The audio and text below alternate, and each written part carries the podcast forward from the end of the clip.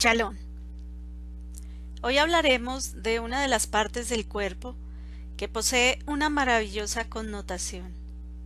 En el idioma hebreo, la palabra cabeza es rosh, que nos enseña que la creación está al mando de quien la estableció, que sin lugar a dudas es el Eterno, el único que conoce todos los misterios de todo lo que existe, y en especial del cuerpo humano que poco a poco el hombre ha tratado de comprender.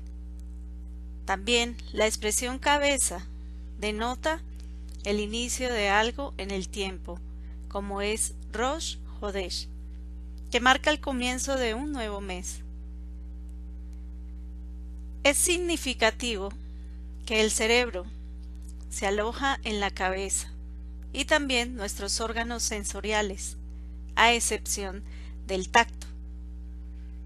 Pero los ojos, la nariz, los oídos y la boca están en la cabeza. De hecho, el sabio de Israel, Eslomo, Salomón, dijo en el libro de Coelet, Eclesiastés 2.14, El sabio tiene sus ojos en su cabeza, mas el necio anda en tinieblas. ¿Vale la pena preguntarse entonces en dónde tiene los ojos el necio? Tal parece que la ubicación de sus ojos no se encuentra precisamente en su cabeza, lo que representa la luz que resplandece sobre estas dos clases de seres humanos. De igual forma, una de las más importantes profecías de redención y a la vez de destrucción descansa en el fundamento del libro de Breshit, Génesis. En el capítulo 3.15 dice, y pondré enemistad entre tú y la mujer, entre tu simiente y su simiente. Él te herirá en la cabeza, y tú lo herirás en el calcañar. Y al final de los días ocurrirá un milagro sobre este mismo tema. Revelaciones, Apocalipsis 12, 9 al 10. Fue arrojado el gran dragón, la serpiente antigua, el conocido como Diablo y Hasatán, el cual engaña al mundo entero, fue lanzado violentamente a la tierra juntamente con sus demonios. Entonces oí una gran voz en el cielo que decía, Ahora llegó la salvación y el poder, y el reino de nuestro Elohim, y la autoridad de su Mesías, porque fue quitado de su posición de dominio el acusador de nuestros hermanos, el que los acusa día y noche ante nuestro Elohim. Esto significa que en un futuro el ser humano por medio de la cabeza de la humanidad, es decir, por medio del Mesías Yeshua, podrá ayudarnos a vencer la mala inclinación y alcanzar la redención de una vez y para siempre. La cabeza para quebrantar. Otro significado que es utilizado en la escritura es cuando se llega a la vejez, enunciado en el libro de Coelet, Eclesiastés 12, 6 al 7. Enseña que la actividad de la cabeza en el cerebro pierde su función, como el de un tazón al quebrarse, y por eso es bueno acordarse del Creador. Dice, antes que se remueva la cuerda de plata y se quebrante el tazón de oro y se quiebre el jarro junto al manantial y haya sido quebrantada la rueda del agua para la cisterna, entonces el polvo vuelve a la tierra justamente como sucedía que era, y el espíritu vuelve a Elohim que lo dio. La cabeza como se observó y su quebrantamiento representa también la destrucción.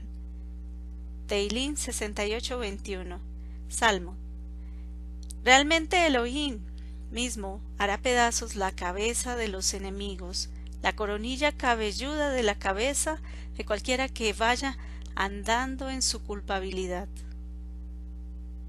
Teilín 74:13 al 14 Tú mismo agitaste el mar, con tu propia fuerza, quebraste las cabezas de los monstruos marinos en las aguas. tú mismo aplastaste hasta hacer pedazos las cabezas de Leviatán. Procediste a darlo por alimento al pueblo, a las que habitan en regiones áridas.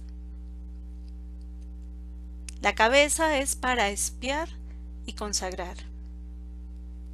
Desde tiempos remotos los seguidores del Eterno han puesto sus manos sobre sus víctimas del holocausto y sobre sus siervos como señales que muchos desconocen. Por ejemplo, en la ordenación de los sacerdotes, Baikra, Levítico 8, 13, 14. Moché hizo que los hijos de Aarón se acercaran y los vistió con las túnicas, se las ciñó con la faja y les sujetó las mitras, tal como el Eterno se lo había mandado. Luego hizo traer los novillos del holocausto expiatorio, y Aarón y sus hijos pusieron las manos sobre la cabeza del novillo. Esta ordenanza que el Eterno entregó para quienes ofrendaban al Eterno carneros y novillos sobre el altar se observa también en el libro de Shemot, Éxodo 29. Este acto se utilizaba para que fuera aceptado el animal como víctima expiación. También se lee en Baikra 1, Levítico, y en el libro de Bat números 8. La cabeza para bendecir y para ungir. La cabeza está arriba no para enseñorearse del cuerpo, sino para guiarlo con sabiduría y enviarle las señales adecuadas. Es decir, que si todo está guiado por una cabeza que tiene ideas claras, en consecuencia no existirán pérdidas. De igual forma, quienes tienen un lugar de autoridad delante del Eterno, se les otorga la capacidad de bendecir colocando sus manos sobre la cabeza. Breshit, Génesis 48, 13 al 15. Y Joseph tomó a los dos, a Efraín con la derecha, hacia la izquierda de Israel, y a Manashe con la izquierda, hacia la derecha de Israel, y se los acercó pero Israel extendió su derecha y la puso sobre la cabeza de Efraín, que era el menor, y su izquierda sobre la cabeza de Manashe, cruzando adrede sus manos, aunque Manashe era el primogénito, y bendijo a Joseph. Asimismo, Moshe ungió al sumo sacerdote, se lee en Vallicra, Levítico 8:12. Y derramó del aceite de la unción sobre la cabeza de Aarón y lo ungió para consagrarlo. La bendición de seguir al Eterno es estar en un lugar prominente, porque su boca lo ha hablado. De Barín, Deuteronomio 28:13. Y te pondrá el Eterno a la cabeza y no a la cola. Solo estarás encima y nunca estarás debajo. Si escuchas los mandamientos del Eterno tu Elohim, que te ordeno hoy, para que los guardes cuidadosamente. En la cabeza se evidencian sucesos. Por el pecado que pesaba sobre el pueblo, dijo Esdras en el capítulo 9, 6 y pasé a decir, oh Elohim mío, de veras que me da vergüenza y bochorno levantar mi rostro hacia ti, oh Elohim mío, porque nuestros errores mismos se han multiplicado sobre la cabeza y nuestra culpabilidad se ha hecho grande, aún hasta los cielos.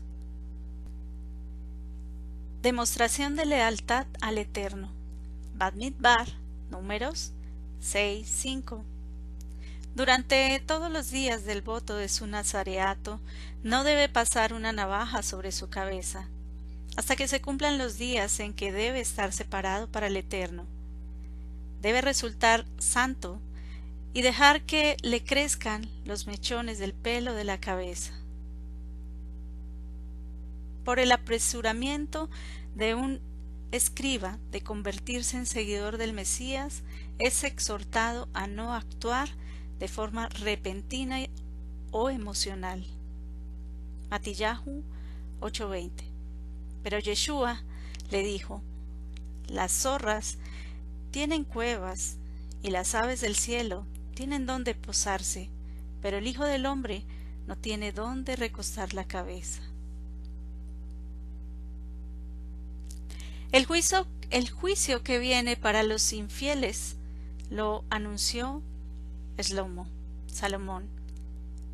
El Eterno ciertamente hará volver su sangre sobre su propia cabeza. Melahín Aleph, Primera de Reyes 2.32. La cabeza para salvar y restituir. Otra forma en que la escritura se ocupa de salvar o restituir es levantando la cabeza, como ocurrió con el copero de Faraón. Breshit, Génesis 40.13. Dentro de tres días Faraón levantará tu cabeza, te restaurará a tu puesto, y tú pondrás la copa de Faraón en su mano, como acostumbrabas antes cuando eras su copero. También ocurrió con el rey David. Teilín, Salmo 3.3. Y sin embargo tú, oh Eterno, eres un escudo a mi alrededor, mi gloria y aquel que levanta mi cabeza. De igual forma, el Mesías Yeshua, cuando aparezca, las señales anunciadas, invita y anima a sus seguidores a levantar su cabeza. Y ley, Lucas 21, 25 al 28. Y habrá señales en el sol, en la luna y en las estrellas, y sobre la tierra.